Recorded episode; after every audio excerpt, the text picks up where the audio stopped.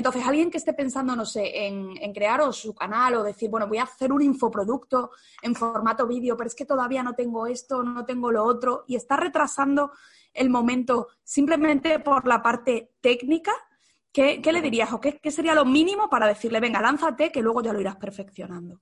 A, nivel técnico, lógicamente, nosotros empezamos con un presupuesto. Entonces, es muy fácil tener tu portátil y grabarte directamente con la webcam. ¿vale? A nivel visual, claro, yo estoy en audiovisual y si tengo que elegir una de las dos cosas, siempre recomendaría que lo primero que te compres es un buen micrófono.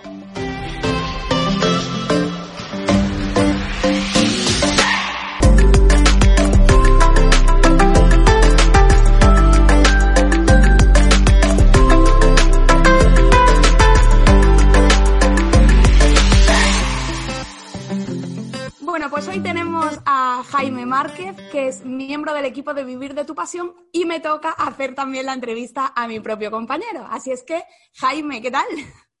Hola, Vero, ¿qué tal? Muy bien.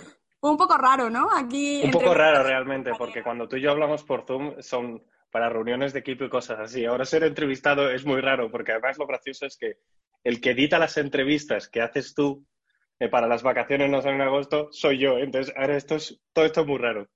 Efectivamente. Pero bueno, vamos a tratar de sacar el, lado ese más personal tuyo, porque efectivamente él ya lo ha dicho, las entrevistas que eh, publicamos en el podcast, eh, en el canal de YouTube y en, los, y en los distintos podcasts, las editan entre Jaime y Lidia.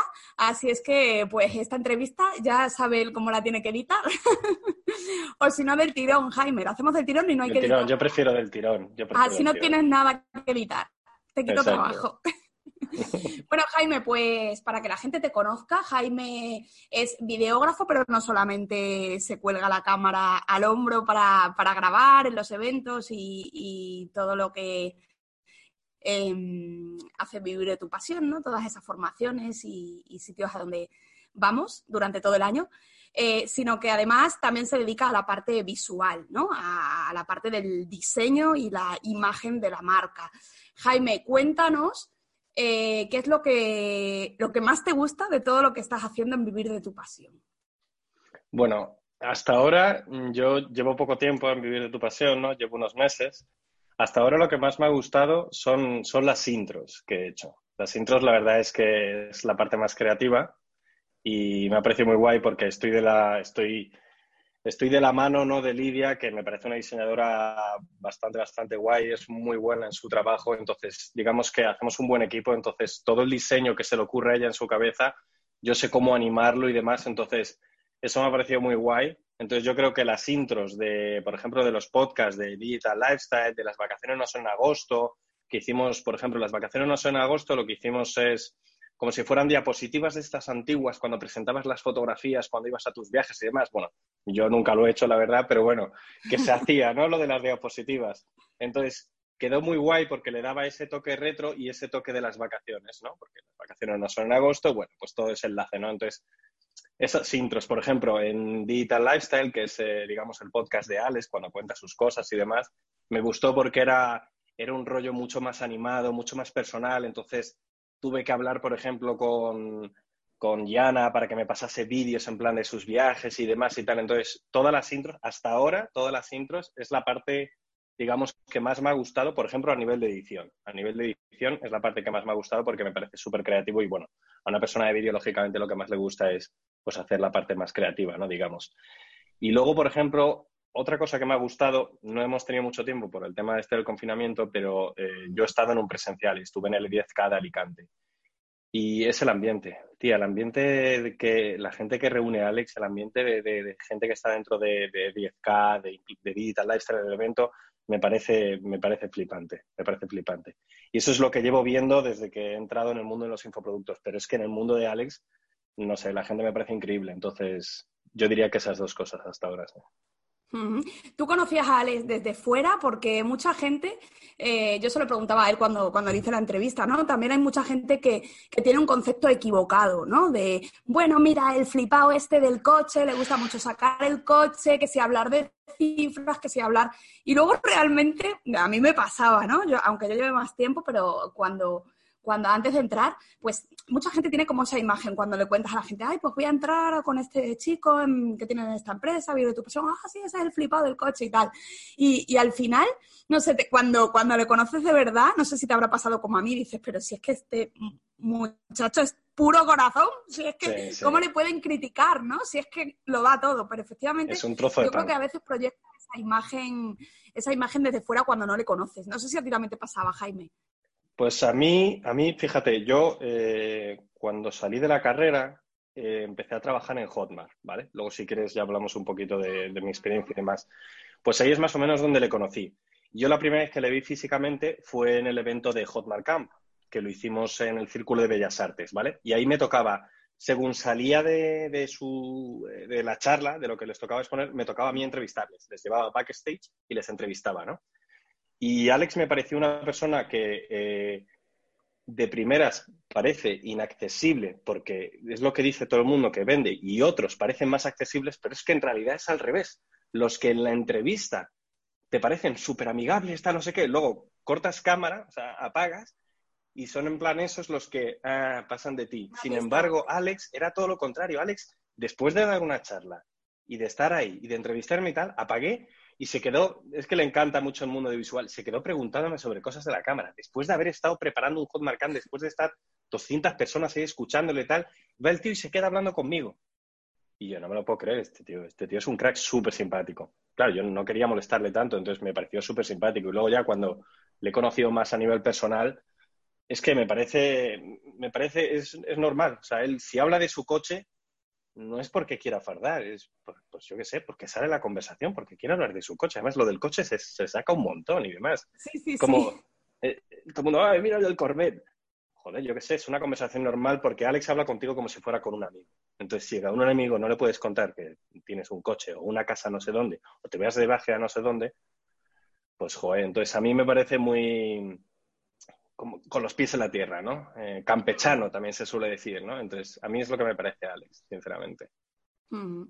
Jaime, eh, hablas de, tu trabajo en Hotmart. Eh, ¿Es justo previo a, tu entrada en Vivir de tu Pasión el trabajo en, Hotmart o, pasas por otros procesos en el medio hasta, aterrizar aquí con nosotros? Yo, yo, he pasado por procesos buenos y malos. No, de toda la gente que entrevista, seguramente yo sea el que menos experiencia tiene, porque yo salí de la carrera hace tres años. Entonces, mi experiencia laboral, durante la carrera sí que he trabajado, pero digamos, experiencia laboral de verdad son prácticamente tres años, bueno, ¿qué estudiaste, Jaime? ¿Tú qué estudiaste? Comunicación audiovisual. Mm. Es como, o sea, es un poquito más extenso que una persona que estudia, por ejemplo, cámara y sonido, que lógicamente a mí me hubiese encantado también es haber estudiado a la vez cámara y sonido, por ejemplo, pero comunicación audiovisual te ayuda un poquito más a, te ayuda también al tema del marketing, o sea, no solo somos personas con una cámara que sabemos editar y ya está, sino sabemos cómo va a vender ese vídeo, cómo tiene que ser ese vídeo para vender y dependiendo, ¿sabes? Entonces aprendemos de marketing. ¿Todo eso lo dabas tú en la carrera, Jaime? Porque yo estudié comunicación audiovisual. Mis dos primeros años eran comunicación audiovisual y en tercer curso me pasé a periodismo y, nosotros no tocábamos tanto ese. Claro, soy de una generación anterior a la tuya porque yo empecé en, 1998, o sea que. yo tenía tres años. antes, pero. Madre mía. Yo acabé en 2002, en 2002. O sea, han pasado ya, ¿cuánto? 18 años. Madre mía. Y, y, por ejemplo, en comunicación sí que teníamos alguna asignatura de cámara y eso, pero yo donde recuerdo aprender con la cámara, grabar, editar, fue en un máster que luego hice de radio y televisión, que era, sola, era 100% práctico y era para eso. Pero en la carrera como tal, ¿lo veíais el tema de, la cámara, de editar, de grabar y todo esto? Bueno, yo creo que como la mayoría de, españoles, por lo menos, no sé de fuera, o incluso de gente de nuestro mundo, no estamos muy a favor, ¿no? En cómo es el sistema de formación, ¿no? Universitario realmente, ¿no? Eh, pero Sí, no. Es verdad que di algunas cosas muy chulas y sí que daba, sí que edición. Sí que es verdad que daba edición. No, no te voy a negar que no daba edición. Pero, pues lógicamente, ¿no? Tampoco era tan personalizado, entonces tampoco podías aprender mucho. Pero tanto en cualquier carrera realmente donde aprendes luego es el mundo laboral, ¿no? Pero las nociones básicas de edición y demás sí que me las sabía, lógicamente. Esas, ahí sí que me aprendieron. Es verdad que, pues, por ejemplo, alumnos más avanzados no podían avanzar tanto porque otros alumnos iban más retrasados, entonces la dinámica de la clase tenía que ir un poco más lenta, pero A nivel de edición, que es lo que me preguntas, sí.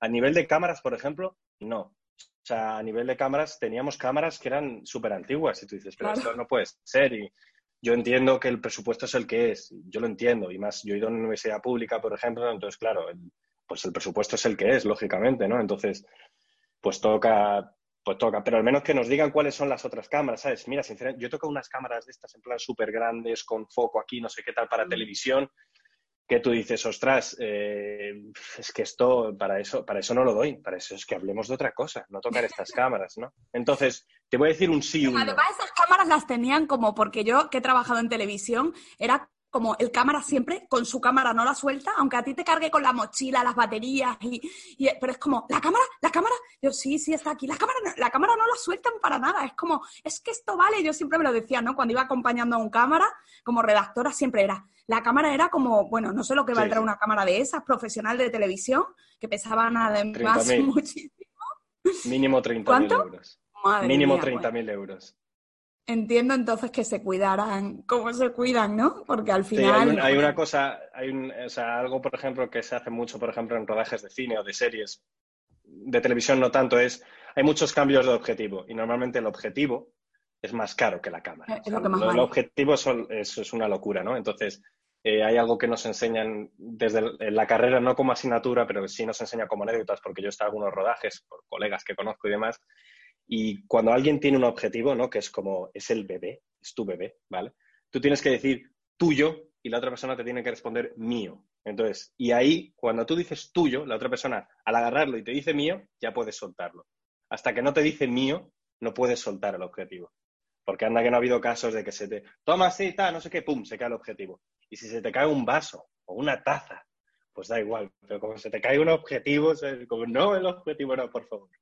Madre te mete una, una, o incluso abrir el objetivo, como, como lo abras mal, o lo posiciones mal, o lo tengas hacia arriba, se te mete una mota de polvo, tienes que llevar a un sitio especializado para que lo abran y te saquen la puñetera mota de polvo. A nivel económico vale mucho dinero y a nivel de tiempo, pues. Pues también, claro. Por eso la importancia de cuidar tantísimo la cámara. ¿Tú tienes cámara, Jaime? Yo tengo cámara propia, sí. Con Vivir de tu Pasión, por ejemplo, tenemos la cámara de Vivir de tu Pasión, que es la misma, porque ahora mismo en el mundo de, bueno, en el mundo de los videógrafos y demás, generalmente utilizamos las mismas cámaras. Entonces, como a Alex y a Yana fueron los de Hotmart los que recomendaron la cámara y yo también trabajé en Hotmart, pues tenemos la misma cámara. Pero sí, yo tengo mi propio equipo. Yo tengo cámara, tengo objetivos, tengo focos, tengo micrófonos, tanto de cañón como de petaca, que son estos que te pones, bueno, a ti no te lo tengo que contar, ¿sabes? Lógicamente, porque eres periodista, pero... sí, pero hablamos para el resto. Claro, claro, los, los micrófonos que hay aquí y demás. Entonces, mm. sí, yo tengo, tengo mi propio equipo. En este, en este mundo ahora mismo, en, en, digamos, en el nuevo ecosistema en el que estamos, que estamos viviendo los emprendedores, para el videógrafo, por ejemplo, necesita tener su propio equipo, sí. Y supongo que lo cuidarás igual que, el de cualquier otro, ¿no? Como estamos hablando, ¿no? El mío, mío y a cuidarlo al máximo. Sí. sí, son mis bebés, son mis bebés. Alguna persona, incluso algún compañero me ha dicho, oye, tengo que grabar algo para no sé qué, para el máster y demás y tal, ¿me prestarías tu cámara? Y es como, no. no. Esto no se presta. No, lo siento mucho. si quieres voy yo si quieres voy yo y te lo grabo, justo, justo. No tengo ningún problema, pero yo no te lo voy a prestar. Es más, no, generalmente, sin que, sin que suene egoísta, incluso cuando alguien se te acerca y dice, oh, qué cámara más chula, tal, y estás grabando y tal, pretenden no tocarla, cosa que respeto muchísimo, porque no es que seamos personas egoístas, no nos importa que toquen la cámara, pero hay que tener mucho cuidado porque es que es muy caro. Entonces, eh, y es nuestro trabajo, es, es, el capital, digamos digamos, de la empresa a nivel individual, por así decirlo, ¿no? Entonces, eh, hay que respetar muchísimo y agradezco muchísimo a las personas, por ejemplo, que tienen mucho respeto cuando se te acercan a preguntar. Luego, si alguien le tiene interés y tal, no sé qué, yo le digo, sí, sí, sí, mira, toca aquí la cámara, yo no tengo ningún problema, ¿sabes? Pero si les veo que vienen con cuidado, como cuando tienes un bebé, ¿sabes? Tú que eres madre, a ver, no lo estoy comparando, no lo estoy comparando, simplemente te estoy diciendo. Eh, además, por ejemplo, tu primer bebé generalmente eres más protector, ¿no? Pero me acuerdo de mi madre cuando tuvo su cuarto hijo, es como, sí, sí, que lo coja cualquiera, me digo, Claro, pero efectivamente. En, principio, si, si, te viene. Sí. Si te viene alguien ¿no? y te dice, temblando, ay, ¿puedo coger el bebé? Es como, uff, eh, no. no, no. Y luego ya con el siguiente dices, toma. Y ya con el tercero es lo que, lo que te dicen de los bebés con el tema del agua, que somos súper cuidadosos al principio de, yo tenía un termómetro que metías en la bañera para ver la temperatura, que estuviera a 37 y luego ya le metías. Dicen, con el primero haces todo eso, pues, pues con el segundo pues ya, bueno, le metes y si el niño llora y tal, y ya el tercero pumba y si te pega, ¡ah! Es que está ardiendo o es que está helada. Pero ya no vas con tanto cuidado como es verdad todo al final. Sí, sí. Pero si tú no te hubieras dedicado si no, si no te hubieras dedicado a, esto, porque claro, como, como videógrafo y cámara, eh, tenías otra salida, no sé si estando en la carrera, eh, pensabas en esta salida de poder trabajar desde tu propia casa, sin horarios eh, y, organizándote un poco tu día a día como te diera la gana. Supongo que tendrás compañeros de facultad, como me pasa a mí, que te dicen, pero tú qué haces? ¿Estás en tu casa? ¿No tienes horario? no sé si era lo que te habías imaginado, a lo mejor tú que eres más joven ya se veía más, ¿no? O, tú realmente te imaginabas, no sé, en alguna televisión o, rodando para el cine, no sé cuál era tu, expectativa en este sentido hace tres o cuatro años solamente. Durante la carrera, a nivel, a nivel de sueño, lógicamente eh, podría ser el cine, ¿vale? Porque el cine también es un ámbito muy parecido a este, porque el cine va por proyectos. El cine no es tampoco tener un horario fijo y demás. El cine de repente es, te cogen para un proyecto que puedo seguir haciéndolo perfectamente. Si alguien me dice en plan, oye, ¿quieres participar en una serie que va a durar seis meses? Es como, sí, es un proyecto de seis meses y ya está, ¿sabes? Ahí está y se acabó. Entonces, a nivel como de, horarios y demás, sí que lo veía yo, fíjate, nunca he querido eso del horario fijo, ya me angustiaba, ya me angustiaba, me angustiaba el hecho incluso del horario fíjate, y ahora como autónomo me hago mi propio horario y me levanto y me hago mi horario, porque es así como somos más productivos, lógicamente, pero es como, ah, hacérmelo yo, ¿sabes? Y eso está muy guay. Lo que no me imaginaba es eh, este nicho en concreto. Sí que me imaginaba poder ser autónomo, eso, eso siempre me había molado. Lo que no me imaginaba es este nicho, para nada, es que ni lo conocía. Y si alguien fíjate, me voy a atrever a decir, lógicamente, y ahora lo voy a negar por completo, si alguien en primero de carrera me decía en plan, ah, esto tal no sé qué, y yo veo, y yo llego a ver estas páginas web, digo, vende humos.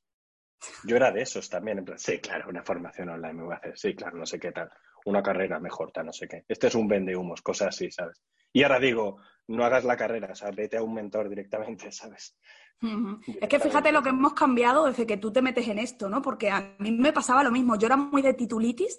A mí me sentaba fatal que alguien entrara en un medio donde yo trabajaba sin titulación. Y sobre todo en medios públicos que me ha pasado, ¿no? De decir, yo aquí sacándome la oposición y no apruebo y me echan y de interina y ahora llega fulanito, le ponen aquí a presentar el programa cuando no tienen la carrera. A mí eso me, sacaba de quicio, o sea, era, era una cosa como que es que lo necesitabas, o sea, o tienes el título o nada. Y ahora es verdad que yo también lo veo, ¿no? Y estoy a, eh, gente más jovencita, mis sobrinos y tal, que, ahora tienen que, decidir, que estudian y tal. Yo ahora digo, pero no hagas una carrera, hazte. Y ahora me dicen, ahora me miran raro en casa, como, ¿tú? Pero si eras la defensora número uno de las carreras, ¿no? De mi hermano, Nosotros somos cuatro, tres tenemos licenciatura y, y, mi hermano, el pequeño, que es mayor que yo, pero es como el segundo, no la tiene. Y siempre fue defensor de, pero si es que una carrera no te da porque tengas una carrera ni eres más listo, ni sabes más, ni tal. Y yo siempre era contra él, ¿no? Y ahora me dicen, ¿cómo? ¿Ahora, ahora estás diciendo que haga la gente cursos online, que no te dan ningún título. Y digo, pues sí, sí, sí. sí, Y además, eh, tú y yo y todas las personas ¿no? que seguramente nos estén escuchando, sufrimos el búscate un trabajo de verdad, o el de, uy, la inseguridad de eso, uy, no sé qué, ¿sabes? O, ay, bueno, todos mis tíos, por ejemplo, hay una vacante en la empresa de un amigo mío y yo... Vale. Vale, pero si tengo trabajo, ¿sabes? Es como, pero si soy feliz. Sí, es verdad, porque no, se lo acaban de creer, yo creo, mm. porque nos ven, a lo mejor te ven salir a la calle. A mí también me pasa de, oye, que me mandan todavía ofertas eh, familiares y amigos de cuando salen oposiciones o salen, oye, que va a mm. salir una plaza de redactor para... Sí, sí, y digo, ah, no, no me interesa. es como, es como raro. Jaime, ¿qué aconsejarías a la gente ahora que pueda estar em, en un trabajo o que no le satisfaga demasiado, ¿no? A lo mejor en un medio de comunicación o alguien que haya estudiado o imagen y sonido, comunicación audiovisual, em, y, no esté contento, o incluso gente que estará estudiando que termina y que las únicas salidas que le han contado son las que, las que ves en la, en la universidad. O que ni la han contado, ¿sabes? Porque en la universidad no te cuentan casi ni las salidas. Te sueltan ahí el contenido y ya la. Exacto. Apáñatelas. Y tú llegas y dices, pues no sé lo que quiero. ¿Qué consejo le daría? Eh, especialización. Yo soy, yo soy pro especializarte. Es un debate, por ejemplo, que, sí que estoy viendo en gente, eh, si te especializas o no, o eres más general. Por ejemplo, yo cuando salí de la carrera dije, venga, sabía diseñar web, entonces yo ofrecía servicios de diseño web a clientes, he diseñado web, he hecho foto, he hecho diseño de logo, he hecho vídeo, he hecho de todo un poquito, digamos, de este entorno, ¿no? Por así decirlo. Y yo lo que recomiendo es especialización, pero 100%. Em, si no te hubieras dedicado a esto, eh, porque a ti que te encanta el fútbol. ¿qué hubieras querido ser? Cuando era Jaime pequeñito hace 15 años. En plan pequeñito, pequeñito, antes de la carrera. Antes, antes de la carrera. Hmm. Eh, ¿Con qué soñaba? Es difícil, hay mucha gente que no sabe ¿no? lo que quería ser. O... Yo, como siempre lo tuve claro, me creo que todo el mundo es igual pero siempre de niño hay algo que, te atrae más, ¿no? Y es, en tu caso, no sé si lo del fútbol viene desde pequeñito, pequeñito, o es de más adelante. Eso es, eso es fan de, familia. Yo llevo siendo socio del Real Madrid desde, desde que nací, o sea, literalmente desde que nací. Me hizo socio mi padre. Pero no, no, no, me ha llamado la atención lo de ser futbolista. Lo que sí me llama la atención es ser piloto, como mi abuelo. Pero se me echó el sueño, yo soy miope y el sueño se me echó porque en España es un poquito complicado y generalmente si eres miope te van a echar entonces. Y luego ya es cuando el sueño de piloto se me fue yendo y, me enamoré del cine, lógicamente, y de ahí al mundo de visual. Y me enamoré del cine con, con por ejemplo, con la película de 12 hombres sin piedad. Esa es, es uno de los clásicos que me presentó mi padre cuando era pequeño y ahí me enamoré, me enamoré del cine. Y yo soy, yo devoro películas, devoro películas. También me gusta leer, pero sobre todo devoro películas. Mm. Raras, nuevas. Si ahora estuvieras en, Vivir de tu Pasión, mmm, si ahora hubiera una hecatombe, porque ninguno nos vamos a mover, hmm. estamos todos muy contentos, pero si, si ahora no pudieras estar en Vivir de tu Pasión, ¿dónde enfocarías tu carrera profesional? ¿Hacia dónde? Yo seguiría en el mundo de los infoproductores. Yo, o sea, por ejemplo, yo es que cuando salí de, la carrera, como te estaba diciendo, estuve en Hotmart y yo he estado un año y medio sin, digamos, eh, tener un cliente fijo, sin estar dentro de una empresa, como es el caso de vivir de, tu pasión. Yo he estado un año y medio sin, con clientes, eh, algunos recurrentes, otros simplemente momentáneos por los lanzamientos. Entonces, yo estoy súper especializado en este ámbito, me gusta muchísimo, me gusta muchísimo a nivel personal la gente, me gusta el cambio que se quiere hacer por ejemplo, gente como por ejemplo puede ser Alex, ¿no? Que lo que quiere es cambiar a la gente y cambiar un poquito el mundo, ¿no? Lo que siempre dice, ¿no? Que la gente está apasionada de su trabajo. Y si pasase algo, por desgracia, como vivir de tu pasión, yo seguiría especializado en este mundo y seguiría con, con mis clientes sin ningún problema. Eh, el mundo de los infoproductores, está, me estaba acordando ahora de, el vídeo que hiciste para, mi compañera, para Maider Tomasena, ¿no? Mm. Que bueno, ese lo hice, lo hizo Carlos, yo estaba ahí de ayudante. ¿Perdona? ¿Qué, perdón? Ese lo hizo Carlos, yo era, yo era el ayudante. Ese era mi primer rodaje, además. claro, por eso te pregunto, porque vi que era como el primero, ¿no? ¿Cómo viviste esa experiencia? Porque no sé si a partir de ahí, de, esa, eh, ese vídeo que, que rodasteis a, a, Maider en su pueblo, en Plencia, si luego de ahí pasaste a otros, a otros infoproductores y también que sacaste de, ese trabajo porque mola mucho, ¿no? Ese tipo de vídeos, la verdad que se, no sé si ha sido Hotmart el que los ha hecho famosillos, ¿no? Pero, pero están muy chulos, son como de, historia y marca personal, ¿no? De los infoproductores. Es como, es como una marca personal, pero sin ser una entrevista, es, es, un, es un mini cortometraje. Yo cuando salí de la carrera, de repente aparecer en plan, venga, voy a hacer las prácticas, ¿sabes cómo mola? Hotmart está guay, uy, esta gente mola un huevo. Venga, vente a tu primer rodaje, Plencia, Maider. Maider es que es una crack, es súper simpática, es súper agradable, es un amor. Y de repente llego ahí, veo el rodaje, que si una localización, que si otra, y luego salir ese vídeo, que era como un cortometraje, dije, esto es una pasada, pero si es que es, muy parecido al cine, joder, si es que es contar una historia, es contar una historia. Entonces, me flipó, me encantó. Y a partir de ahí, sobre todo, me especialicé en Hotmart lo que hice, aparte de los eventos, que también es creativo, oye, es muy creativo, pero no es de contar historias, en los casos de éxito, por ejemplo. Yo después de, después de Hotmart, eh, mis primeros trabajos fueron hacer varios casos de éxito para Robert Gamboa. A Indale, por ejemplo, Indale, eh, de nuestro equipo, que es un caso de éxito de Robert. Yo fui hasta Huesca y ahí le hice un vídeo como el de Maider, pero con la historia de Indale. Entonces sí, eh, eso es lo que me llamó la atención, eso es lo que dije, joder, qué pasada, cómo cambia el mundo y además puedo hacer estos cortometrajes, que es la parte de cine que me gusta, ¿no? Por así decirlo. Oye, que las entrevistas también me molan, lógicamente, todo tiene su parte creativa y todo puede sacar sus partes buenas, ¿no? Pero digamos que alguien apasionado del cine puede hacer estas historias, estos casos de éxito como los solemos llamar nosotros, ¿no? O los vídeos de marca personal tan cinematográfico, me pareció una pasada y es cuando me enamoré de este mundo y viendo las posibilidades. Y sobre todo porque joder, la gente aquí valora muchísimo el vídeo y es algo que fuera de este mundo es muy complicado, es muy complicado. Oigo los clásicos, oye, si te doy una propinilla me haces un vídeo, oye, tal, no sé qué, ¿me ayudas a hacer esto?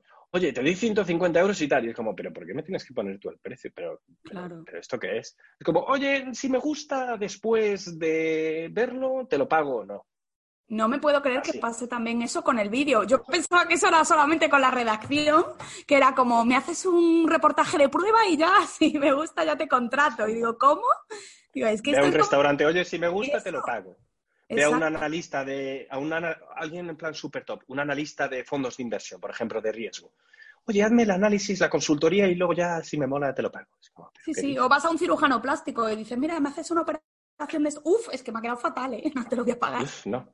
Oye, este otro es que lo hace súper bien ya, colega, pero es que cuesta el triple y tú tenías un presupuesto que tenías, ¿no? Claro. O sea, hay muchos factores y veo que en el mundo del infoproducto y en el mundo de mis compañeros como tú, por ejemplo, o como, como Lidia, bueno, que también se dedica a vídeo, pero como Indale, o los infoproductores en este caso, como Alex, como Robert Gamboa, como Maider, lo valoran, pero, pero que alucinas, pero que alucinas. Además, cuando le haces un vídeo, que tú incluso, yo soy muy crítico con mi propio trabajo y digo, no me gusta. Cuando lo termino, generalmente digo un no me gusta. Y alguien me tiene que decir, envíalo, que está bien, solo que lo has machacado mucho y ya no te gusta. Lo envío y me dicen, ¡oh, qué chulada! digo, ostras, ¿cómo lo valoran? Entonces, no sé, yo me he enamorado de este mundo. O sea, no me iría de aquí por nada. Vamos.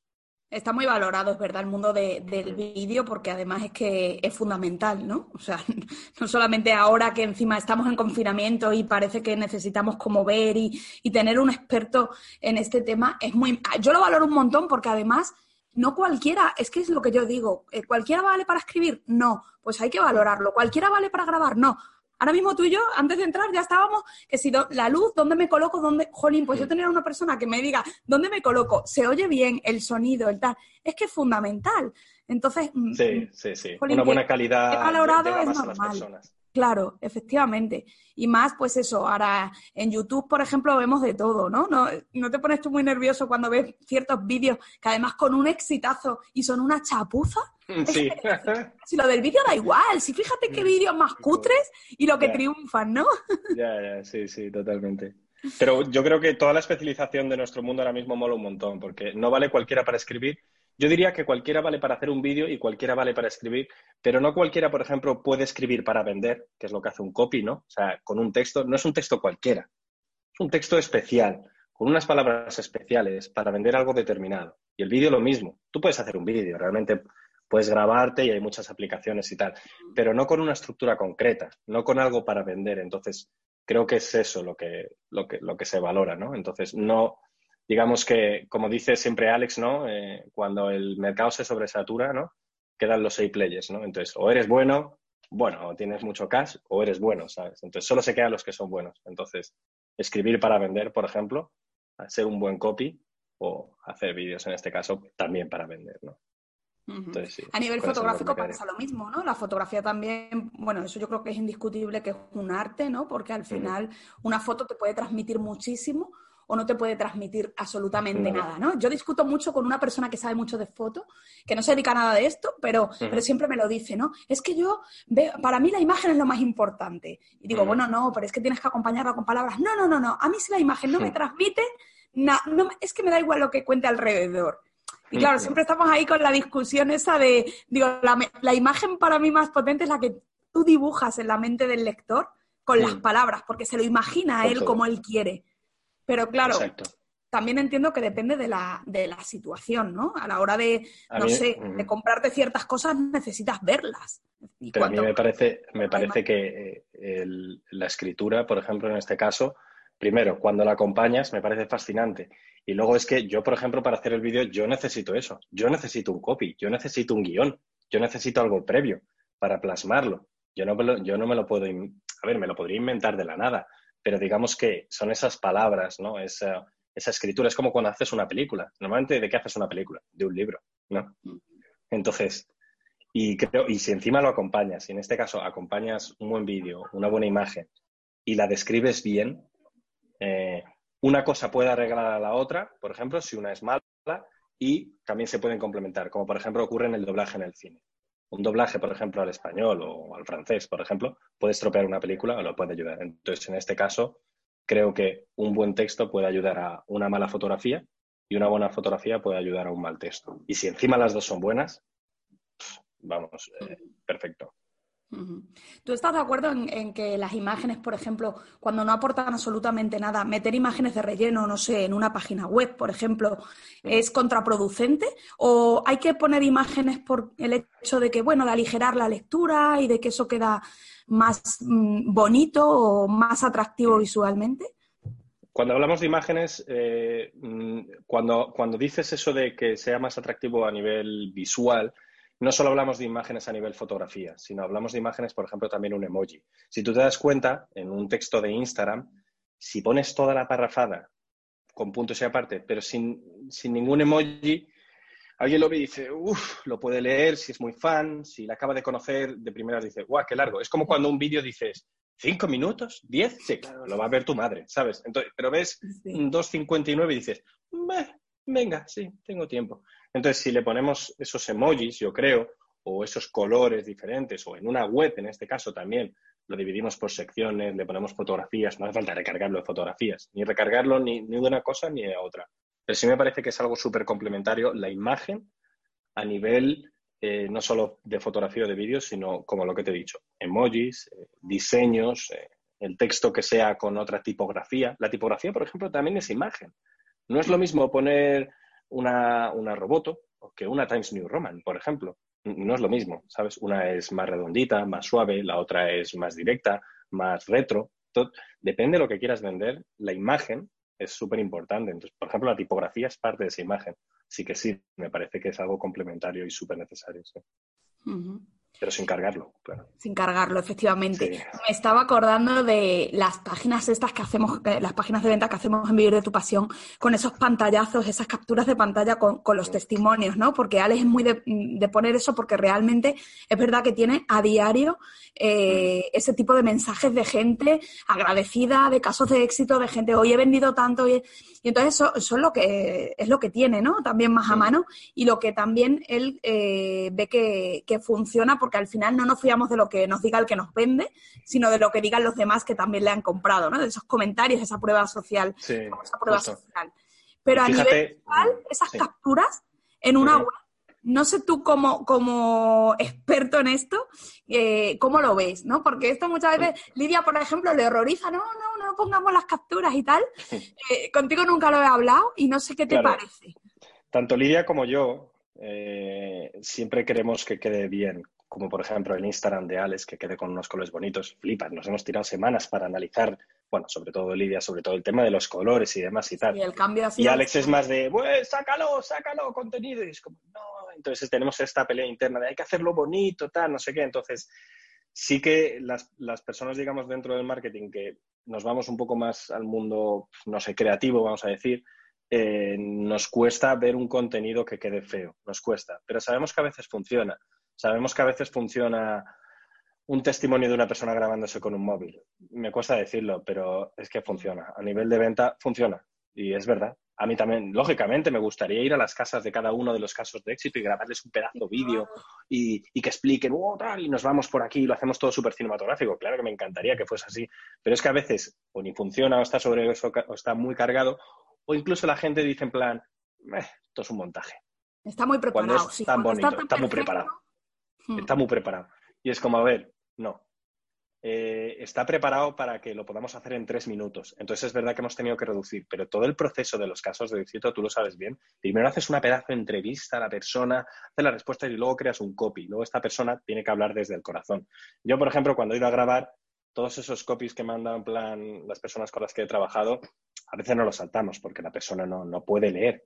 Y realmente es su propia historia. Entonces, o sea, yo sí que veo que eso para nada está preparado, simplemente está preparado para poder hacerlo en el menor tiempo posible, lógicamente. Tenemos un copy y una preproducción, pero nada de lo que decimos en eso es mentira. Si es que si no, si es que además te van a pillar, ¿no? Antes se pilla un mentiroso con cojo.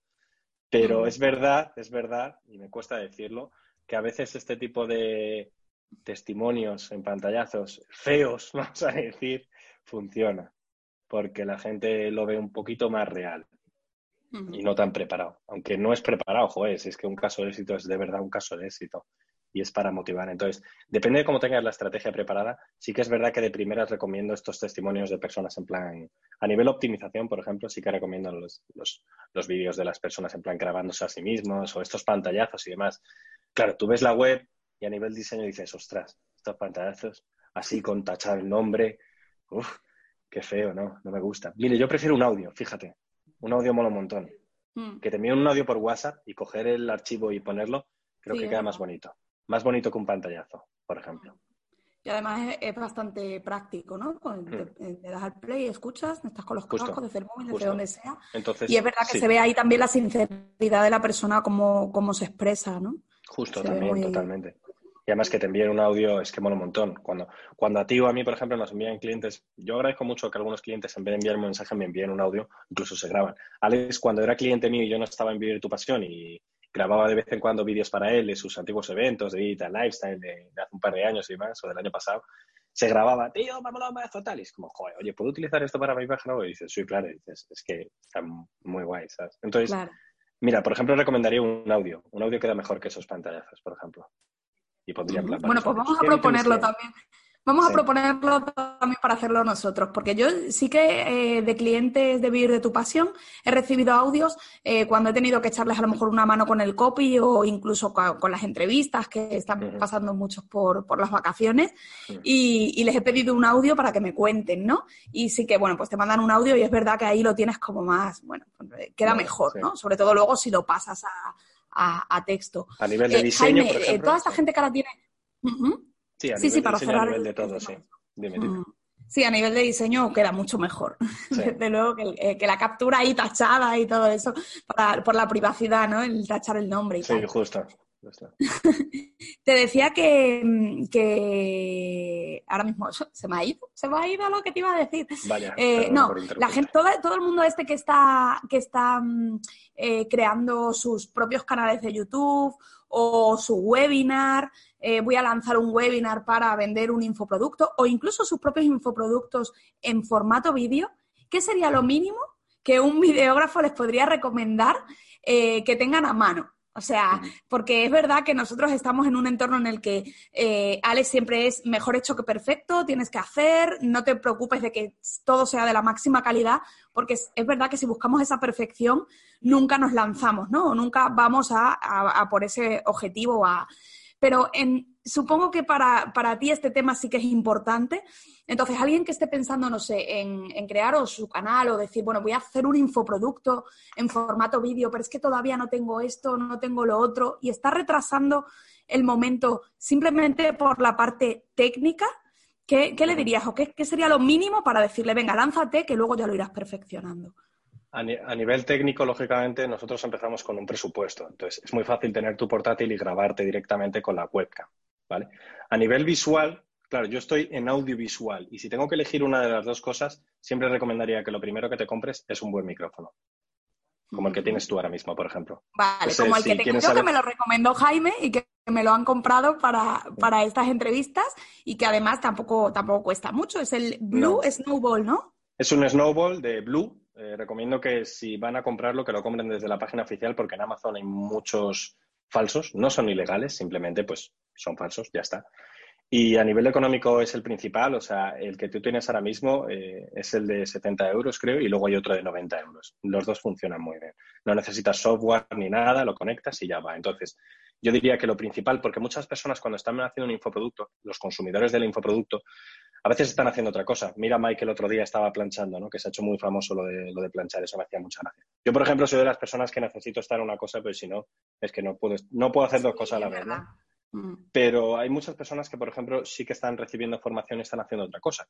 Tienen la entrevista de fondo y demás, incluso se van de la pantalla o, o se saturan estar viendo así a Alex con una pizarra. Si está explicando algo, vale, entonces lo primero, primero que recomendaría es un buen micrófono, sin duda. El sonido lo más importante. El sonido en el mundo del infoproducto es lo más importante. Luego ya se puede ir avanzando. Después, antes que comprarte una buena cámara, luz unos poquitos. la luz es que a mí me tiene desquiciadita lo de la luz. Yo en mi casa es súper oscura, intento buscar siempre ese foco de luz, que me he comprado un aro, ahora no lo tengo, ahora estoy con la luz natural, pero, pero es verdad que a mí me pone muy nerviosa el tema de la luz. No sé, a la, hora del enfoque, Jaime, eh, si recomendarías, no sé, tener el foco delante o de todas formas, todos estos temas para la gente que nos escuche, lo vamos a tener en Digital, en Academy, en, Academy, en Academy. que Jaime y Lidia hablarán de este tema. Si, vamos a hablar de iluminación, vamos a recomendar incluso propios productos que vamos a hacer, bueno, vamos a hacer, no, ya lo hemos hecho, ¿no? Previamente, incluso Vamos a decir qué tipo de cámaras se pueden comprar, cuáles son los precios y demás. Sin nada de afiliación, ¿eh? Aquí nadie nos... no somos afiliados de nada. No, de nada. Pero bueno, recomendaremos focos y demás dependiendo de, por ejemplo, tu, presupuesto. Como recomendación diría eso. Luego, si, no te importa, algo que veo en, en, los infoproductores que me preguntan, lo primero es el tema a nivel técnico. En plan, oye, ¿qué material tal? No sé qué. Ya, y de repente le digo un material y me dicen, ya, yo es que tengo 200 euros para pagar. Entonces es como, vale, pues hay que ajustarlo, ¿no? Entonces yo diría primero un buen micrófono, ¿vale? Y después los focos. Luego ya empiezas con la cámara y demás y tal. Pero primero micrófono, sonido, o sea, sonido sobre todo. Sonido es algo muy importante, en mi opinión. Y luego algo que, me gustaría recomendar es, muchos, eh, quitando la parte técnica, me tienen miedo a la cámara. Porque muchos, por ejemplo, es como, mira, yo estoy hablando a mi pared es como, hola chicos, ¿qué tal estáis? No sé qué, bienvenidos. Y a, la, y, a la, y a la pared lo hace muy bien. Ahora dicen, venga, vamos allá, play. Ah, ¿Sabes? Y se asustan un poquito, pero lo curioso es que se asustan por el objetivo, no se asustan por la cámara. Eso, eso es lo que he analizado. Entonces, en tus primeros vídeos, por ejemplo, échate un poquito para atrás, ¿vale? Porque de esta manera, si no estás mirando exactamente el objetivo y estás mirando un poquitito arriba, que ya te va a dar menos, menos pánico, no se nota tanto. Sin embargo, si yo estoy así de cerca y no estoy mirando el objetivo, se nota. Si miro el objetivo, se nota. Sin embargo, si yo hago así, no se ve muy bien dónde estoy viendo, ¿sabes? Entonces, empezar un poquito lejos, aunque no sea muy cercano, lógicamente no todo es perfecto. Y luego ya cuando tengas más comodidad delante de la cámara, ya siempre acércate un poquito, ten un plano más o menos como el que tenemos Vero y yo, y para que sea más cercano a, digamos, a Que haya como aire, por, tiene que haber aire como en los dos laterales y arriba también, que no se te pegue la cabeza ahí a la pantalla, ni tampoco que haya una diferencia que parezca genanito, ¿no? Sí, si se te va a pegar, hay muchos planos a nivel artístico, si te vas a cortar, te tienes que cortar como esto, no vale cortarte esto, tienes que cortarte esto. Pero a nivel que vas a presentar algo, se te tiene que ver en plan eh, suficiente para que se te vean las manos y no tengas que hacer así, ¿sabes? Entonces, échate un poquito, aléjate y demás y tal, ¿vale? Y que haya un poquito de espacio aquí a los lados. Por ejemplo, no es lo mismo, también tienes que ver cómo es tu cuerpo, ¿no? Pero, por ejemplo, no es lo mismo tener un plano desde aquí, a mí, mira, se me ve toda la papada y, hola chicos, ¿qué tal estáis? No sé qué, estoy así mirando todo el rato, que sin embargo cojo y me hago un poquito así. Sí, el contrapicado, picado, eso sí lo recuerdo de la carrera, el plano medio, plano largo, plano largo medio, el picado y el por ejemplo, lo tengo, lo tengo un poquito elevado. Tengo aquí, como no tengo elevación ahora mismo porque estoy en casa de mi madre, tengo unos libros, tal cual. Le he puesto ah, unos libros encima unos libros encima del ordenador, o sea, como si yo lo pusiera tal. Tal cual, tengo unos libros. Si te quieres comprar un elevador, vale, pero yo tengo aquí unos libros. No, no, o cualquier cosa vale. cualquier cosa vale así como lo de la iluminación y demás, que ya lo diremos en Academy, pero si no, si todavía no puedes empezar, coge un, un, flexo, busca un flexo de estos de que todo el mundo tenemos en nuestra casa. Y por ejemplo, si tienes la ventana aquí, pues ponte un flexo aquí, ya está. E igualas un poquito la cara. Ya está, no pasa nada, ¿sabes? No siempre más luz es buena y no siempre menos luz es buena. Todo tiene que depender, tiene que quedar un poquito plan igual, ¿no? Por así decirlo. ¿Es importante que se vean los ojos porque a lo mejor son los que más transmiten o, da igual? Los ojos sí, es importante, por eso siempre digo, recomiendo que sea un plano un poquito más cercano con el aire y demás. Lógicamente, si te echas para atrás tiene ese problema. Por ejemplo, lo, de, lo del aro de luz está, está bastante guay, tiene, tiene su rollo y tal, pero sí que recomiendo dos focos, porque el aro de luz se te va a notar en la pupila. Entonces tú te acercas y si ves los vídeos de las influencers y demás, vas a ver que en su pupila tiene un aro de luz, tal cual. Sin embargo, si tienes dos, uno contrapone al otro. Entonces, si a mí me viene una luz natural, por ejemplo, de la ventana o de un foco, yo tengo que contrarrestarlo. La perfección son tres focos, luego otro para crear profundidad. Pero bueno, poco a poco se puede empezar con Bueno, pues ¿Tú ahora mismo qué tienes? Para que la gente que, empiece a escucharlo lo está viendo, no tienes absolutamente nada, ¿no? Ni siquiera la luz encendida de la habitación. Está apagada, está apagada. Antes, pues, antes de empezar, por ejemplo. Más económico que eso, no creo que haya nada.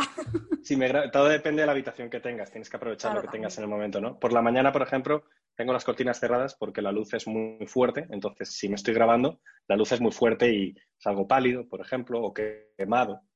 Sin embargo, por la tarde abro cortinas. La luz natural es lo mejor que hay. Y si es un sol con nubes, es, es la perfección. O sea, el sol con nubes es, es, es lo favorito de, de, los videógrafos, de los que hacen cine. Tener un foco con un filtro, que es un sol con una nube, es lo mejor que hay. Pero claro, ya depende de dónde te vas a grabar. ahora mismo son los serían los perfectos para grabar. Son los perfectos. ¿Viste? Mira, hemos estado hablando antes de lo de Plencia. Los dos días de rodaje nos tiramos los dos días con, con sol con nubes. Quedó un color precioso. A ver, luego está la edición, ¿no? Lógicamente. Pero si no eres capaz de editar o porque no puedes por tiempo, porque no tienes los conocimientos, una luz con un sol con nubes es lo mejor que hay. Sí, sí, totalmente. Y que no tengas, si te vas, por ejemplo, al, a un parque, que no tengas la, la, sombra de una rama.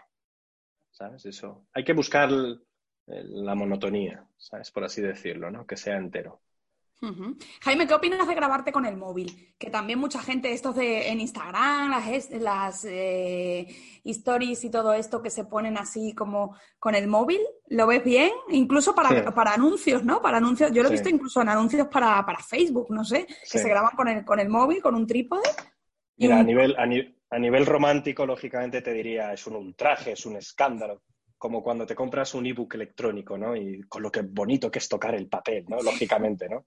Entonces, a nivel romántico diría que, es un escándalo, pero luego he visto, tía, he visto, eh, hay unos vídeos súper chulos de gente que utiliza el móvil.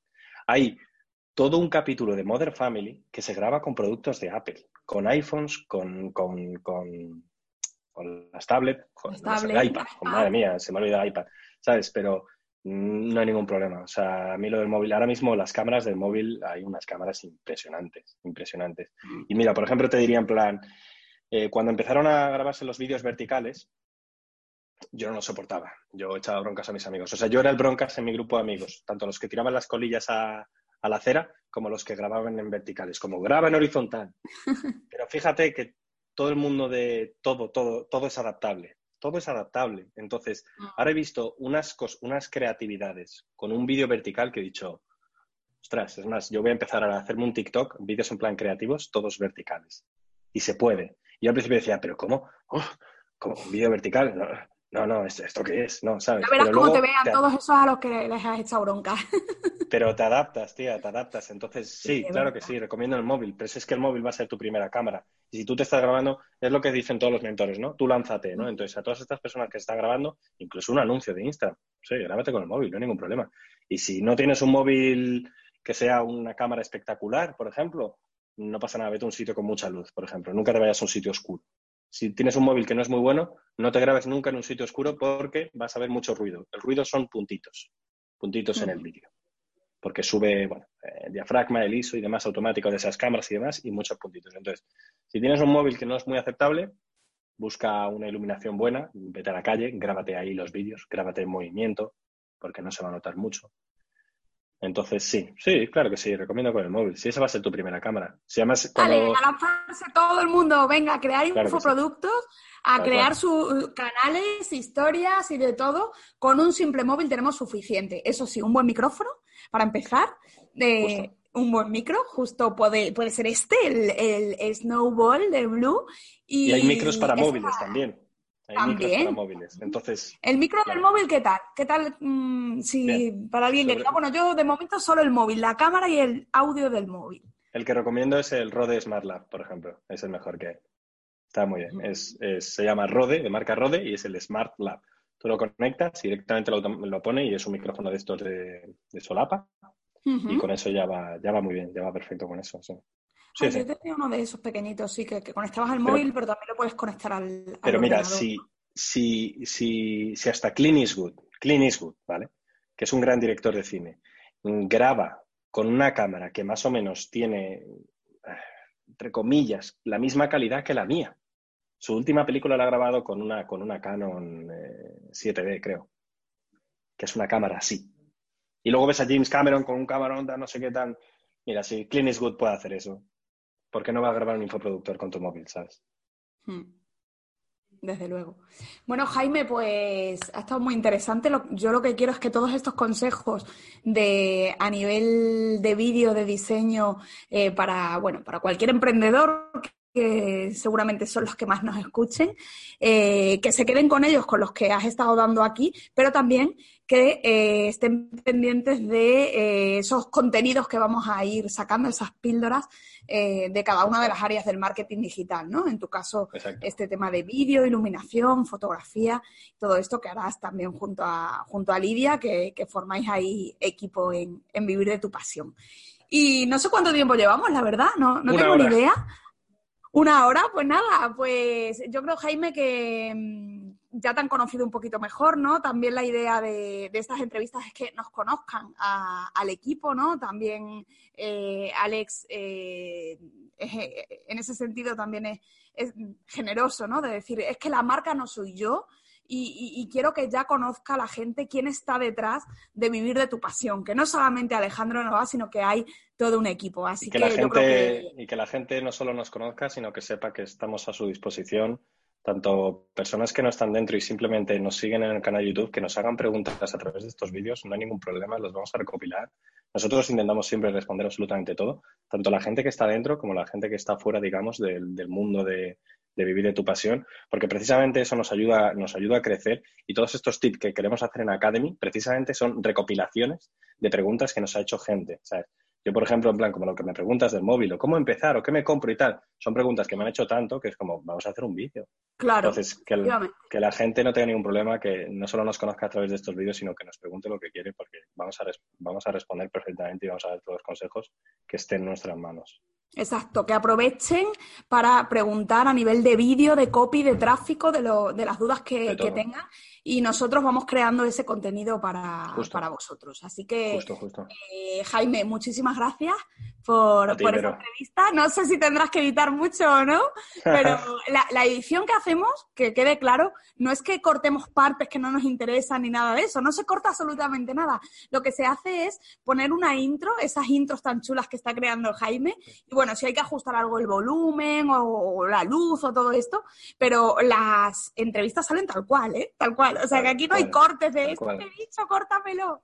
No, aquí la grabamos del tirón y, sale tal cual. Así es que, Jaime, eh, que muchas gracias por estar aquí. A ti, Vero. Ha sido, ha sido un placer y me ha encantado estar aquí. Es una chulada. Muy bien. Y normalmente que estoy detrás de la cámara, ahora estoy delante y está muy guay. Y también está bien, ¿a que sí? Bueno, pues ya sabéis que podéis seguirnos en el canal de Telegram, viviretupasión.com barra Telegram y en toda la línea de podcast que tenemos tanto en Spotify, en Evox y en eh, iTunes. Y también en el canal de YouTube de Vivir de tu Pasión.